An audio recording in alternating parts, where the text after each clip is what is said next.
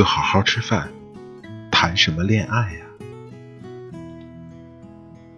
你知道，在这个世界上，有一种动物叫做五十二赫兹鲸鱼吗？对，通常其他鲸鱼发出的频率是十到三十赫兹，可能有些鲸鱼看到过它，但是从来没有听过它到底说了什么。热闹的是它们，而它什么都没有。我认识那么一个五十二赫兹的姑娘。去年冬天，兔站在北京南站，给她男朋友打电话说：“你来接我吧，行李挺多的，还有嫁妆。我买的是单程票，不打算走了。”那是他这辈子最大胆的一个决定。她以前是一个多么文静、多么听话的好姑娘啊！不知道怎么的，就突然冒出了这么一出戏。你说，爱情？真的有那么大的魔力吗？它能让一个胆小的姑娘突然扛着大旗冲锋？她以前都很少很少跟别人说话的。她是毕业照上最靠边的姑娘，超没有存在感的那种，却在毕业那年做出了这么个大胆的决定。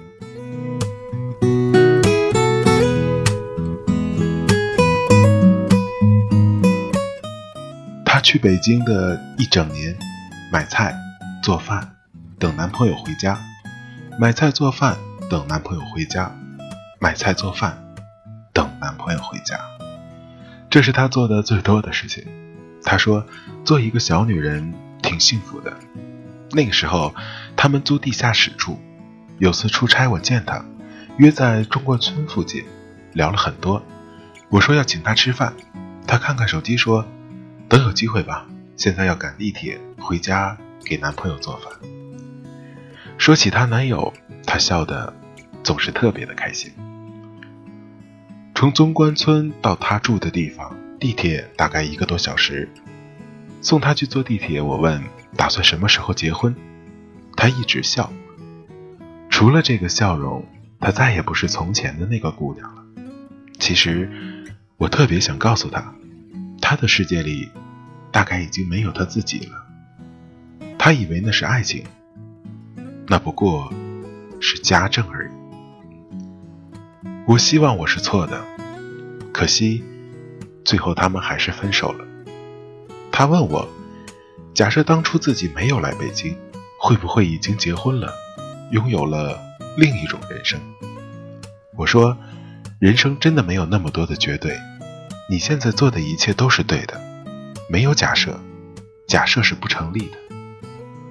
他说：“我光想着两个人在一起，开心是双倍的，可是在一起之后，贫穷也是双倍的，悲伤也是双倍的，喜欢的、讨厌的都是双倍的，这才是现实。”我问他：“那你现在后悔吗？”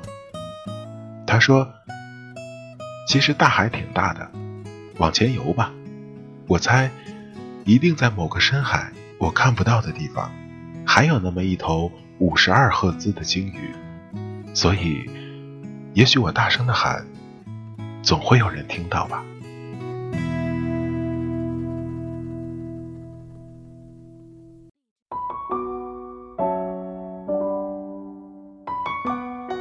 你知道这个世界上有一碗面？叫做阳春面吗？对，通常其他的面都有牛肉盖头，有番茄鸡蛋盖头，而它就是一碗清汤面。香港 TVB 的剧情里时常有这样的对话：做人呢，最重要的就是开心。你饿不饿啊？我下碗面给你吃。这碗面比任何一碗面都好吃。猫儿姑娘是这么说的。那一天，他加班到很晚，在公司楼下的面馆，他点了一碗阳春面。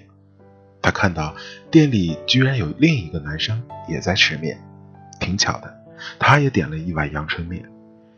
也不知道当时是从哪里来的勇气，猫儿居然跟那个男生说：“我也一个人吃饭，能坐在你对面吗？”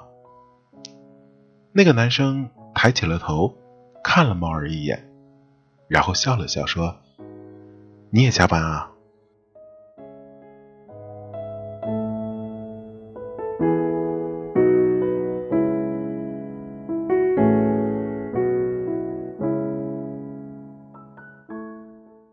雪白的馍馍有炖的肉配着，所以叫肉夹馍；鸡蛋饼有果子配着，所以叫煎饼果子；麻辣火锅配着蘸酱，酸辣汤是一群食物的狂欢盛会。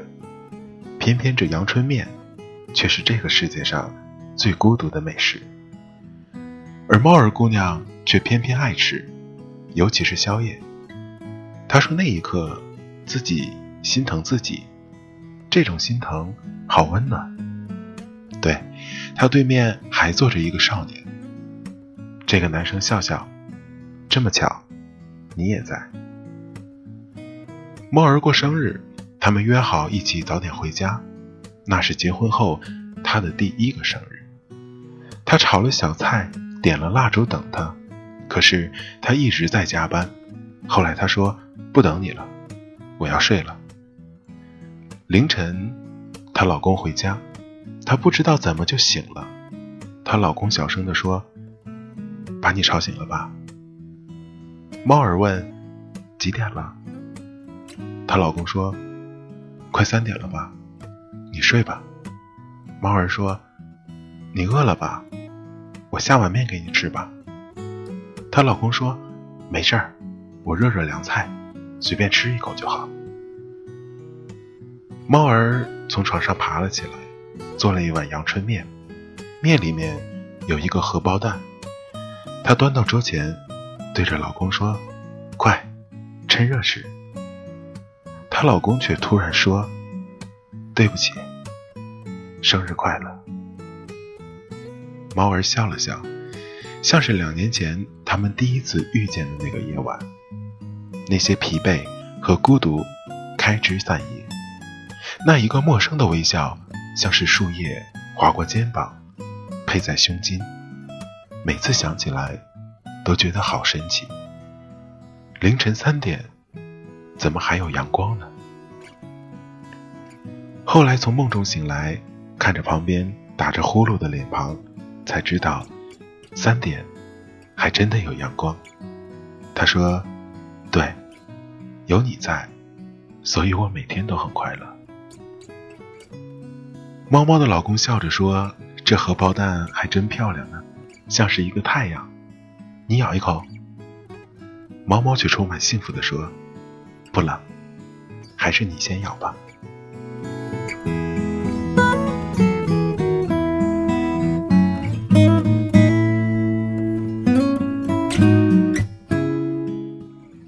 你知道，在这个世界上有一个孤独的人，叫做梵高吗？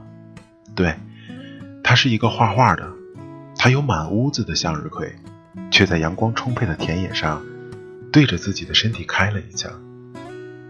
从那以后，孤独的人都喜欢抬头看星空。鹿儿指着星空问她的男友：“你说，星空那么大，星星不说话，他们是怎么相爱的啊？”她男友不说话，就那么盯着看她，眼睛一眨一眨的。她问。你倒是说话呀！可她男友还是不说话，就那样盯着她看，眼睛一眨一眨的。她说：“你说啊！”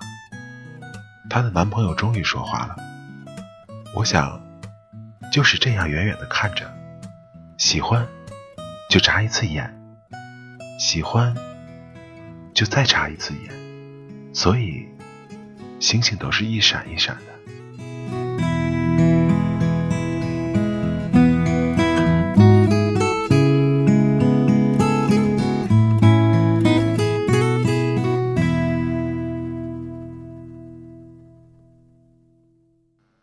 露儿想起了以前恋爱的时候，她过生日，男友递给她一张银行卡，对她说：“给，使劲刷。”她没有接，笑着看她的男朋友。她男朋友说：“怎么，这个都给你了，你不打算奖励我一下吗？”露儿笑了笑，便把手里的碗塞在了男友手里：“来，给我使劲刷。洛儿跟她男友说：“以前你那么有心，还每天送我回家，是不是担心我啊？”她男友诡异的一笑，说：“你想多了，我是等万一你说要不要上楼喝杯咖啡，都等到结婚了，你都没说。”她说：“真正打动她的，不是男朋友刷卡的样子有多潇洒，而是他刷碗时候在家里的样子。他知道，洛儿在冬天手脚就冰凉，所以他承包了整个冬天的碗。他也知道鹿儿怕黑，所以。”他陪她坐在顶楼上数星星。鹿儿说，他见过最美的星空，那些星星就像萤火虫一样，一只又一只。鹿儿的男友说，以前愿你如我命中的星辰，挂在南天边。我要深夜赶路，你无需替我照亮。当我抬起头，看见你，知道你在哪儿就好。后来你想变成萤火虫。是我生命里的一束光，我路过的风景，想跟你一起路过。鹿儿想起结婚那天，主持人说了一大通生老病死、贫穷富贵的话，最后还是老套的问：“你愿不愿意跟他永远在一起？”她男友一直一直都没有说话。鹿儿看着他，他眨了一次眼。鹿儿也眨了一次，男友眨了一次，鹿儿又眨了一次，然后鹿儿竟然笑着哭了出来。她男友说：“我愿意。”长久的一段安静，突然这一句话吓得大伙不敢喘气。这一声“我愿意”，台下掌声如雷。最后司仪说。那现在可以吻你的新娘了。鹿儿刚想踮起脚，却被她男友按住了肩膀。她男友低下头，凑到她耳边说：“别动，我高，我弯腰。”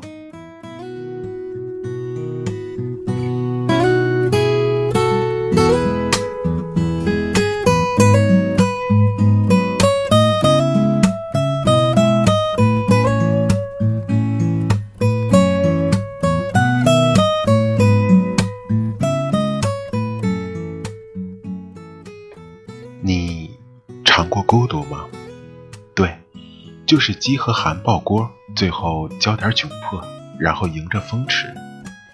若是没有啥忌口，天上再飘点雪。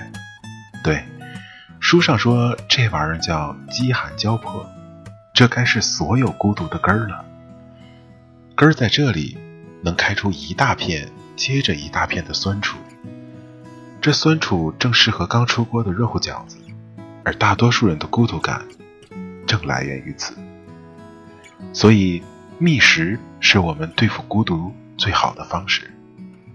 我喜欢那种街边摊的小门店，有肉夹馍、土豆卷饼、素馅火烧、炸串、炸鸡柳，是小吃就好，能打包带走的那种。每一次站在这种摊边或者小门店前，我都习惯点上一大堆，至少要点两人份，这样就没人知道。我其实是一个人。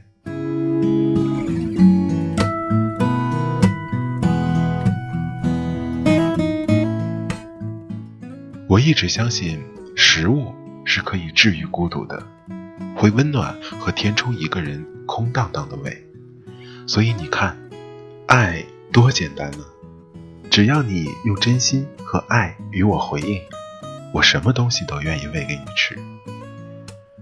我习惯了，每次出差都会在住的地方一公里以内街道随便的走走。如果看到二十四小时便利店、小吃店，会感到特别的踏实。习惯熬夜的人最容易缺乏安全感。当孤独袭来，食物从不会背叛，那是唯一可以用金钱买来的心疼。孤独和孤独会一起开花。倔强和倔强也会一起结果。现在我们所经历的一切，不过是三年前、五年前我们引以为傲的决定。我们花时间去经历，不是为了验证我们到底对不对，而是我们越长大越知道，爱情是锦上开朵花。首先，你先有一块漂亮的锦，种豆得豆，种瓜却不一定得瓜，很可能最后的瓜让别人拿走了。你一定会有对付孤独的良方，未必是跟谁恋爱。涮串配着阳春面，一串又一碗，一碗又一串，你先吃饱，手凉未必需要去找另一双手温暖，捧一杯奶茶就够了。困了也没必要一定找个怀抱当枕头，闭上眼就可以做梦。那个时候你会说：“嗯，这份爱情尝起来还不错。”来，你也尝尝。但愿你能懂得，孤独的时候得到爱情，那是侥幸；万一看错了，那失去的可叫人生。所以，趁饿着吃点热乎的，恋爱咱就先放放，胃暖暖的，整个人才会很舒服。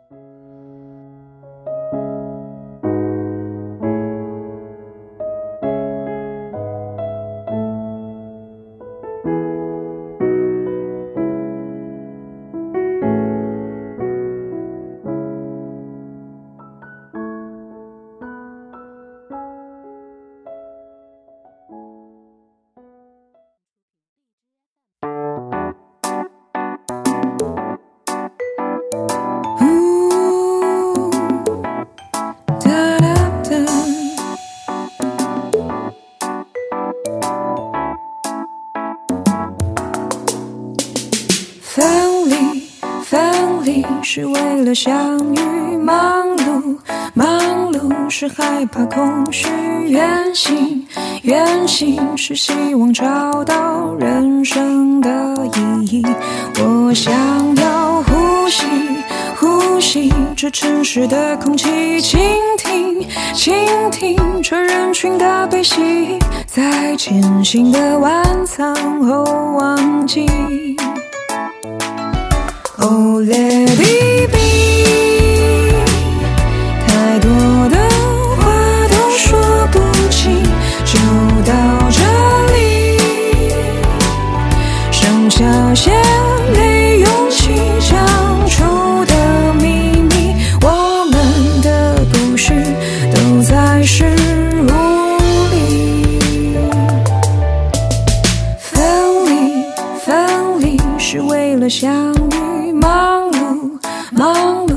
害怕空虚；远行，远行是希望找到人生的意义。我想要珍惜，珍惜每一次的相聚，相信，相信下一刻的自己会发现这辈子的乐趣。